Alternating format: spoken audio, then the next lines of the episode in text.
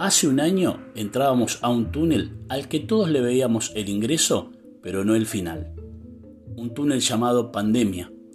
Y así, a tientas y a ciegas, lo comenzamos a transitar creyendo que quizá la salida de ese túnel estaba próxima y el recorrido por el mismo sería relativamente corto.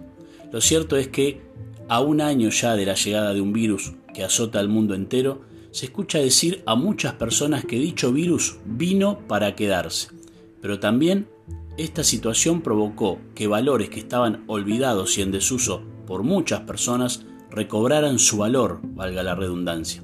Así como se ve mucho egoísmo de personas que solo buscan salvarse, entre comillas, solo ellos y los suyos. Se ve también a muchas otras sirviendo incondicionalmente a su prójimo de la forma que saben, que pueden y que quieren hacerlo.